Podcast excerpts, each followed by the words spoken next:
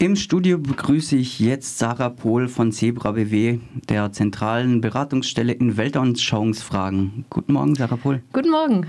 Wir haben uns ja auf Du geeinigt. Die Fragen habe ich mit Sie ähm, vorbereitet. Ich versuche die jetzt einfach mal zu, ändern. Ähm, Genau, äh, wir sprechen, weil äh, ihr heute Nachmittag, frühen Abend ähm, einen Workshop zu Verschwörungsglauben haben werdet, nicht wahr?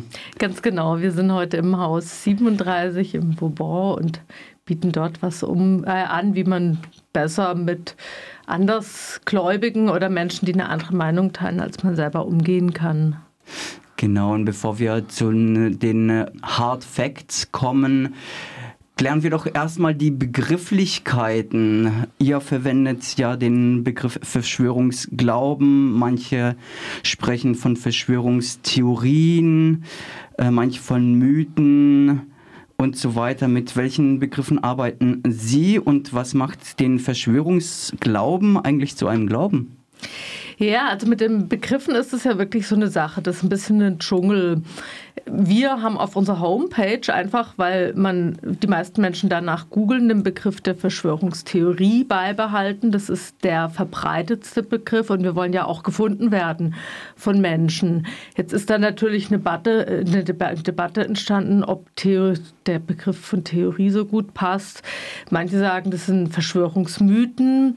Ein Teil davon ist sicher ein Verschwörungs, im Bereich der Verschwörungsmythen anzusiedeln, weil da wirklich jeder reale Bezug fehlt, aber eben nur ein Teil.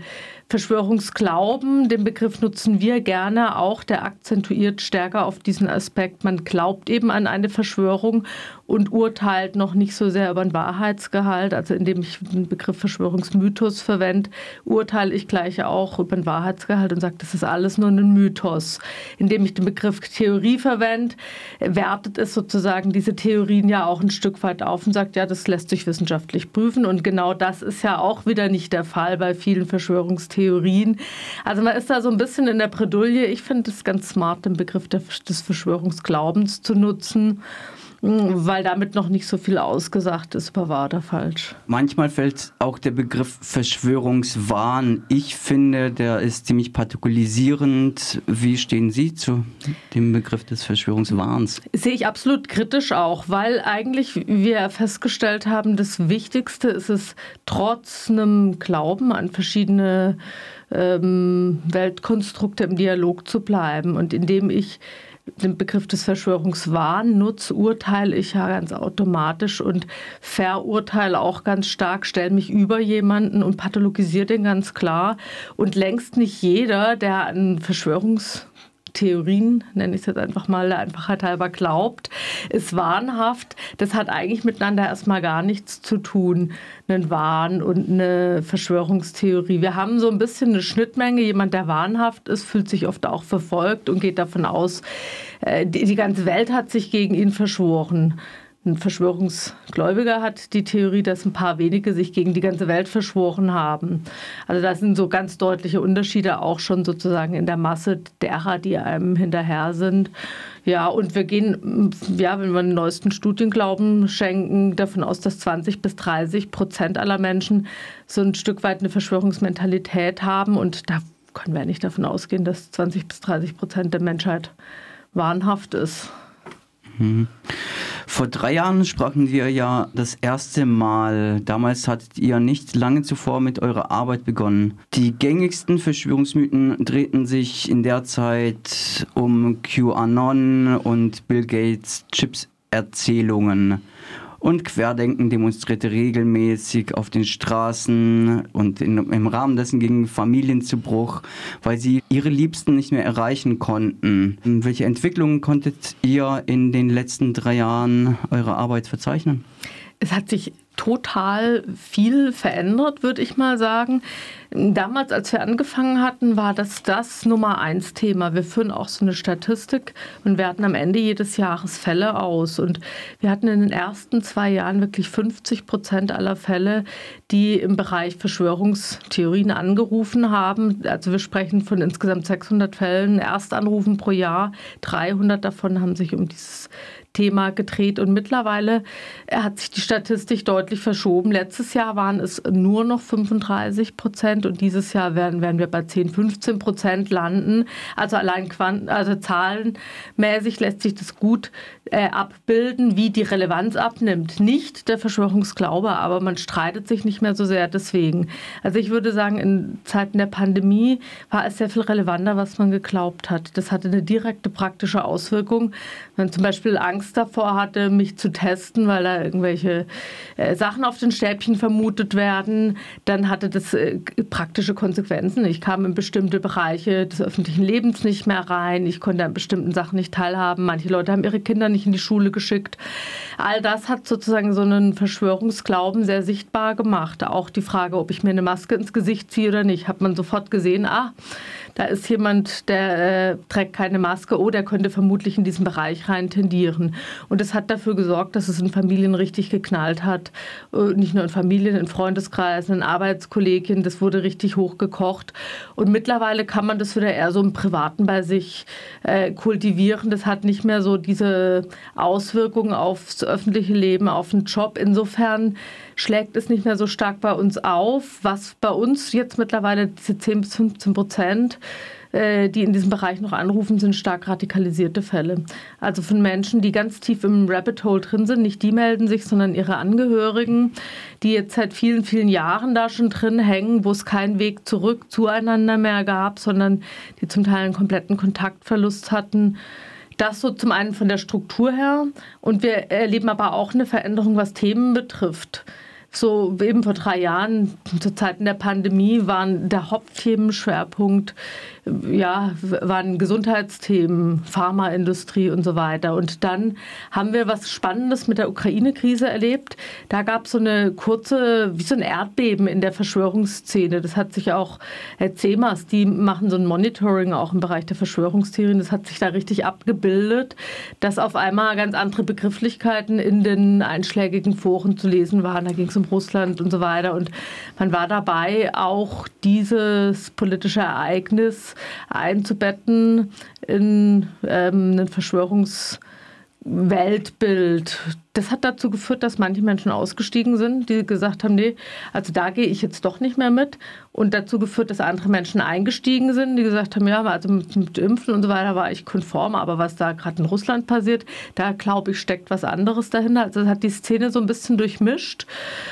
Ja, mittlerweile haben wir einen neuen Krieg neue politische Themen und das mhm. Karussell dreht sich weiter. Also ein bisschen wie mhm. mit den Wanderdünen. Die Theorien wandern, adaptieren sich an das, was politisch gerade los ist. Ein gewisser Satz hält sich jetzt auch in diesen gesundheitspolitischen Themen, hat sich dort stark verankert, aber es gibt auch immer wieder Neues, was hochploppt. Wir sind gerade die ganze Zeit dabei, auch so ein bisschen die Faktenchecker-Seiten zum Israel-Konflikt im Blick zu behalten. Und da kann man ja eigentlich wirklich jeden Tag sehen, wie ähm, ja, neue Verschwörungserzählungen entstehen. Hm. Sie haben erwähnt 10 bis 15 Prozent in Ihrer Statistik, ähm, die Verschwörungs Erzählungen, an, die an Verschwörungserzählungen glauben, beziehungsweise Angehörige, die sich bei ihnen melden. Äh, was bedeutet das dann konkret? Haben Sie dann äh, quasi weniger zu tun insgesamt oder sind es dann andere Fälle von anderen problematischen Weltanschauungen, die sich an Sie wenden oder Angehörige? Grundsätzlich ist ja unser Spektrum eigentlich eben, wir sind ja die zentrale Beratungsstelle für Weltanschauungsfragen für ganz Baden-Württemberg. Bei uns kann man kostenlos anrufen, ein Kultus Bildungsministerium gefördert und eigentlich waren Verschwörungstheorien immer nur so ein Thema, eins von vielen, die wir auf dem Programm hatten. Ähm, also unser Hauptgeschäft ist mittlerweile, ähm, sind Themen wie Esoterikmarkt, Verbraucherberatung, dass da jemand einen Kurs bucht oder was weiß ich, sich äh, ein teures Produkt hat aufschwatzen lassen oder abgezockt wurde, weil er eine Partnerrückführung hat machen lassen. Ähm, zweiter Punkt sind Aussteiger aus sogenannten Sekten, die sich bei uns melden können äh, oder Menschen, die in einer spirituellen Krise stecken. Ähm, Bereich Okkultismus melden sich immer mal wieder auch Menschen. Also es ist ein ganz weites anderes Spektrum, das wir eigentlich von Anfang an bedienen wollten und vor allem, was sehr, sehr neu ist und jetzt ein Stück weit auch diesen Bereich der Verschwörungstheorien überlagert sind, die Coaches. Also wir haben festgestellt, wir haben ein bisschen weniger Fälle. Also wir sind nicht bei diesen 600 Erstanrufern geblieben, wir sind jetzt bei 450, also was immer noch eine gute hohe Zahl ist. Wir sind nicht mehr so komplett überlastet. Aber diese Fälle, die wir haben, drehen sich jetzt häufiger um Menschen, die, ja, ich glaube auch vielleicht pandemiebedingt psychosoziale Schwierigkeiten haben, sich Hilfe auf dem Esoterik-Coaching-Markt gesucht hatten und dort zum Teil übelst abgezockt wurden. Das ist jetzt gerade so ein neuer Schwerpunkt von uns, haben wir auch ein Buch zu rausgebracht. Ähm, ja, was mache ich eigentlich, wenn ich, oder wie kann ich mich gut orientieren und wie kann ich gut navigieren in diesem äh, Dschungel von Alternativanbietern, wo ja längst nicht jeder schlecht ist, aber wo sich auch einige schwarze Schafe tummeln. Und Coaching äh, ist krisenfest, weil in unserem Gespräch haben Sie auch äh, erwähnt, dass in Krisenzeiten äh, Verschwörungsnarrative eine ja, eine Hochphase erfahren und in stabileren Phasen wieder abflauen. Und wenn Sie sagen, dass äh, nur noch 10 bis 15 Prozent äh, thematisch den Verschwörungsnarrativen bzw. Mythen zuzuordnen sind, aber sie weiterhin viele Anrufe haben äh, im Coaching-Bezug und esoterischen Bezug. Ja, das ist krisenfest, würde ich sagen. Und vor allem während den Pandemiezeiten konnte man ja nicht mehr raus. Mhm. Da konnte man nicht in die Gruppen, konnte nicht diese ganzen Angebote so annehmen. Und jetzt können die Menschen ja wieder munter sich da auf diesem Markt tummeln und von einem Angebot zum nächsten hoppen. Äh, das ist, solange man raus rauskommt, ein krisenfester Markt, würde ich sagen. Ähm, und Coaching ist tatsächlich was, wo ich einen Eindruck habe, dass es, also die, die Gurus von gestern sind die Coaches von heute so ein Stück weit haben wir so eine, eine Verschiebung hat da stattgefunden, gefunden, dass wir sehr viel so leicht spiritualisiertes Coaching haben, wo so ein paar spirituelle Aspekte mit reingequirlt werden, aber Menschen nach wie vor die Struktur haben, da jemanden Autorität zu geben, Autonomie abzugeben, zum Teil in manipulative Strukturen reinwachsen, was sehr erinnert an die Guru-Szene der 70er, 80er Jahre. Ihr sagtet in unserem Gespräch vor drei Jahren, ja, wenn das Weltbild von Verschwörungsgläubigen noch nicht verfestigt ist, äh, die Menschen noch zugänglich seien für Argumente. Welche Hoffnungen sehen Sie jetzt noch nach drei Jahren Querdenken? Ähm, ich würde sagen, Zeit ist ein ganz wichtiger Faktor. Also wir haben, können uns das wirklich wie so eine Zeitachse vorstellen. Oder ich vergleiche es mal, ich weiß nicht, ob ich das letztes Mal auch schon gemacht habe mit, mit jemand, der sich verliebt hat. Wenn jetzt jemand frisch vor einer neuen Beziehung steht und jemanden erstmal auf ein Auge auf jemanden geworfen hat, das ist so eine Phase, wo man noch zugänglich ist, auch für kritische Aspekte. Wenn jetzt aber jemand eine Beziehung gestartet hat, und das ist ganz ähnlich mit Verschwörungstheorien, wenn sich jemand in eine Verschwörungstheorie so richtig verliebt hat, dann ähm, haben wir erstmal so eine gewisse Zeit, so drei bis sechs Monate, ganz ähnlich wie beim Verliebtsein, wo der andere eigentlich äh, nicht überhaupt nicht mehr zugänglich ist für Argumente äh, auf der kognitiven Ebene, sondern äh, eigentlich alles idealisiert, was er da hört und wirklich so einen Tunnelblick hat. Und das ist bei Verschwörungserzählungen eigentlich das Gleiche. Also man verliebt sich genauso auch in eine Meinung, in eine Weltanschauung. Die erste Zeit braucht man es mit Argumenten nicht versuchen. Da haben wir immer geraten, ein bisschen Fragen zu stellen. Ja, ganz ähnlich, wenn sich die eigene Tochter ungünstig verliebt, ähm, nützt es in der Anfangszeit überhaupt nichts zu sagen, Mensch, was hast du dir da rausgesucht? Im Gegenteil können wir diesen Romeo und Julia-Effekt, nenne ich das manchmal, begünstigen. Also Romeo und Julia wurden ja von ihrem Umfeld stark kritisiert und die sind füreinander in Tod gegangen am Ende. Und wenn man jetzt jemanden in dieser Anfangszeit stark kritisieren und dem sagt, oh, um Gottes Willen, was für eine schräge Theorie und das ist ja alles Quatsch und hier, ich hau dir mal ein paar Fakten um die Ohren, wie es wirklich ist, führt es eigentlich genau zu so einem Bumerang-Effekt, zum Romeo und Julia-Effekt, dass der andere nur noch stärker Gründe sucht, um seine neue Weltsicht zu rechtfertigen. Sprich, in der ersten Zeit ist so ein bisschen Gelassenheit gar nicht so schlecht. Nicht zu, zu stark zu ziehen, schon Fragen zu stellen, kritisch zu fragen, aber eher zu versuchen zu verstehen, warum hat er sich denn so stark verliebt in diese Theorie? Was für Gründe spielen so äh, unter Wasser? Wir vergleichen das auch manchmal mit einem Eisberg eine Rolle. Was ist sozusagen, was sehen wir nicht? Vom Eisberg sehen wir nur 20 Prozent, unter Wasser sind 80 Prozent. Und was ist da dieser große Brocken unter Wasser, der diesen Gefühlsbereich betrifft? Betrifft. Wenn wir das versuchen zu verstehen in der Anfangsphase, bleiben wir weiter im Dialog. Wir stellen dann fest, Zeitverlauf, ja, so nach sechs Monaten ungefähr fangen Menschen in der Regel an, auch wieder kritisch zu, kritischer zu denken, kritischer zu sehen, wenn man sie nicht zu, zu, stark gepusht hat, ins Rabbit Hole rein. Wenn wir einen Kontakt halten konnten, trotz dieser schwierigen Meinung, entdecken die häufig von selber, so nach sechs Monaten, auch wieder erste Widersprüchlichkeiten. Analog zur Partnersuche fängt an, die offene Zahnpastatube zu nerven. Man sieht nicht mehr alles so rosarot, was der andere da so fabriziert. Und das Gleiche ist auch mit den Theorien. Man ist wieder einfach kognitiv in der Lage, auch Dissonanzen wahrzunehmen, Widersprüchliches wahrzunehmen. Ähm, manche Menschen binden sich auf ewig an den Partner. Manche Menschen wechseln dann und sagen, ah, da bleibe ich doch nicht dabei. Und ganz ähnlich ist es bei den Verschwörungstheorien. Nicht jeder legt sein Weltbild an ad acta. Manche bleiben da auch drin hängen. Aber wir haben auch festgestellt, dass ein Teil sagt, ja, ich orientiere mich jetzt doch noch mal ein bisschen um und gucke noch mal nach rechts und links und komme so aus dieser perspektivischen Verengung wieder ein bisschen stärker raus. Und Umfeld spielt da eine starke Rolle. Mhm. Querdenken hat sich ja bis auf den harten Kern, also wo sie sagen würden, äh, wo du sagen wirst, ähm, dass die zu, zu tief im Rabbit Hole stecken, von der Straße verabschiedet. Welche Gefahren siehst du vielleicht trotzdem in der Szene oder können wir das Thema Querdenken nun abhaken? Ja, gute Frage. Das sind jetzt natürlich auch nur so ein paar private Mutmaßungen. Wir können da nicht so richtig gut reingucken. Ich kann einfach von ein paar Fällen berichten, die so aus dieser Bewegung, also die, die so ihren Anfang in dieser Bewegung genommen haben und aber ähm, einfach tiefer reingerutscht sind dadurch. Ich würde jetzt längst nicht sagen, die Querdenkenbewegung ist per se jeder, der dabei war oder ist, ist radikal, aber es kann ein Einstieg sein in eine sehr radikale Weltsicht.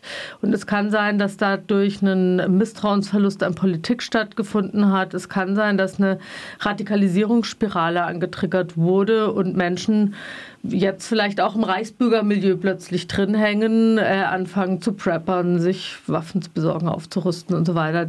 Das ist aber nur ein sehr, sehr, sehr kleiner Prozentsatz, die völlig abgehängt haben. Und das kann natürlich ein Risikofaktor sein, den wir im Blick behalten müssen. Du hast es vorher eingangs schon erwähnt, der Krieg im Nahen Osten bildet wohl die aktuellste Krise und in der Beschäftigung mit den pro-palästinensischen Protesten sind mir neben deutlichen Unterschieden, beispielsweise des sozialen Milieus der Szene, auch eine Reihe an Gemeinsamkeiten mit der verschwörungsideologischen Szene aufgefallen. Mal werden Medien, die nicht die gewünschten Narrative bedienen, vorgeworfen zu manipulieren oder zu lügen. Mal wird die Verantwortung für all das Leid der Palästinenserinnen auf eine übermächtige Elite übertragen oder Sionistinnen oder auch einfach Jüdinnen und Juden. Was sagst du, spiegelt sich das in eurer Arbeit wieder? Könnt ihr ein Krisenhopping vielleicht verzeichnen von äh, Querdenken-AnhängerInnen, die nun jetzt im, ähm, in der pro-palästinensischen Szene mitmischen wollen? Mm, was wir beobachten, ist, die Krise ist weiter weg. Die ist nicht vor unserer Haustüre, sondern die ist in Nahost und die beschäftigt Menschen schon aber äh, die hat nicht so diese unmittelbare Auswirkung wie Corona und wie die Pandemie. Also das kann man stärker noch so ein bisschen für sich privat aushalten. Wir beobachten allerdings auch, dass es neue Milieus sind, die da jetzt ähm, aktiv werden. Also da hat wirklich, würde ich mal sagen, eine ganz deutliche Verschiebung stattgefunden. In der Struktur her ist so, wie du sagst, also wir haben nach wie vor eine ähnliche Struktur, die wir da finden. Wir haben eine Schwarz-Weiß-Denken, eine Feindbildpflege, also gibt es ganz klare Böse, die wieder benannt werden. Das tun ja genauso Verschwörungstheorien rund um die Pandemie auch. Da werden Feindbilder benannt, Schwarz-Weiß-Bilder entstehen. Es findet eine Komplexitätsreduktion statt, eine Vereinfachung. Ähm, Sündenböcke werden benannt.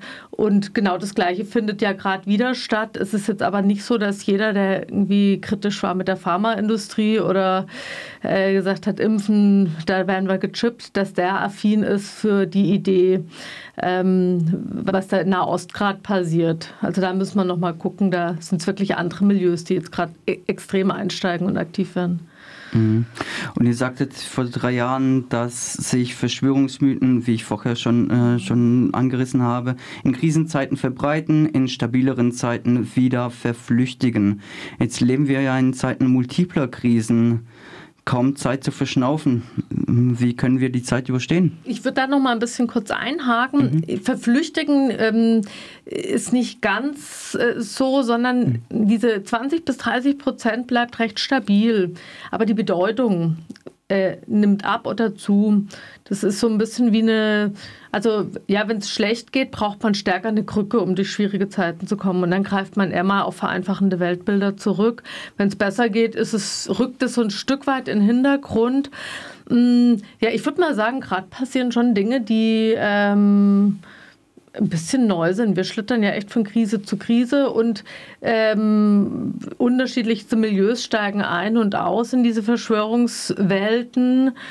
Ähm, also ich würde sagen, ganz allgemein bräuchten wir wieder mehr Dialog und sehr viel stärker auch einen Fokus auf, wie können wir Unterschiedlichkeiten aushalten, wie können wir differenziert wahrnehmen, wie kann es gelingen, nicht in Schwarz-Weiß-Sichten reinzurutschen, wie können wir auch mit jemandem in Dialog bleiben, der schwierige Meinungen vertritt und nicht den Menschen mit seiner Meinung gleichsetzen, sondern sagen, in dem Bereich stimme ich nicht mit dem überein, aber trotzdem versuche ich in Kontakt zu bleiben. All das sind sozusagen, glaube ich, große Herausforderungen, um miteinander als Gesellschaft und nicht als gespaltene Gesellschaft diese Krisen, äh, krisenfest zu werden und zu bleiben eine passende Überleitung zum Workshop heute, weil vieles, was du gerade gesagt hast, äh, nehme ich mal an, äh, können Interessierte heute lernen. Um 17 Uhr im Haus 37 im Stadtteilzentrum Vauban.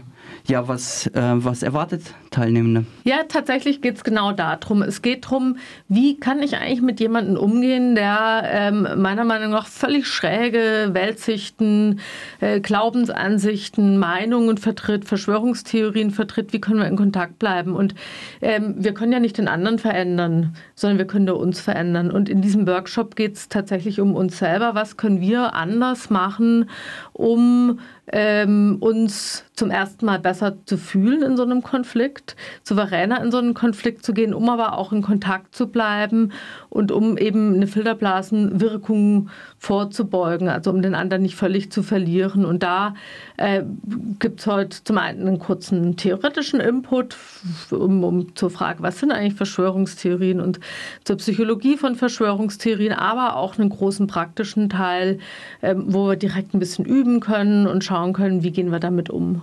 Anmeldung geht unter info@zebra-bw.de. Mehr Infos zum Workshop findet ihr bei Taka oder auf eurer Homepage zebra-bw.com. Noch ein paar einladende Worte zu, zum Workshop oder äh, möchtest du noch was loswerden? Ja, ich freue mich, wenn noch ein paar Anmeldungen reinkommen. Der Workshop ist kostenlos ähm, und wir haben noch ein paar freie Plätze und ja, einfach geschwind eine Mail an uns schicken, dass wir so ein bisschen planen können oder notfalls einfach auch spontan vorbeikommen, weil eben, wie gesagt, noch ein paar freie Plätze da sind.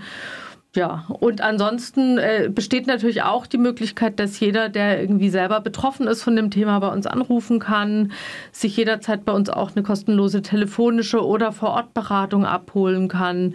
Weil ich finde, lieber ein bisschen früher Hilfe holen, als diese Themen zu lang, zu spät zu besprechen. Also es kann einfach auch gut tun, sich da mal jemanden anzuvertrauen. Das findet sehr wahrscheinlich anonym auch gerne statt und streng vertraulich. Und unter welcher Nummer können sich Interessierte melden? Ja, ganz wichtig, genau. Es ist ein, kann anonym, wenn Sie das wollen, stattfinden oder unter einem Pseudonym, streng vertraulich. Und Sie können anrufen unter der 0761 488 98296.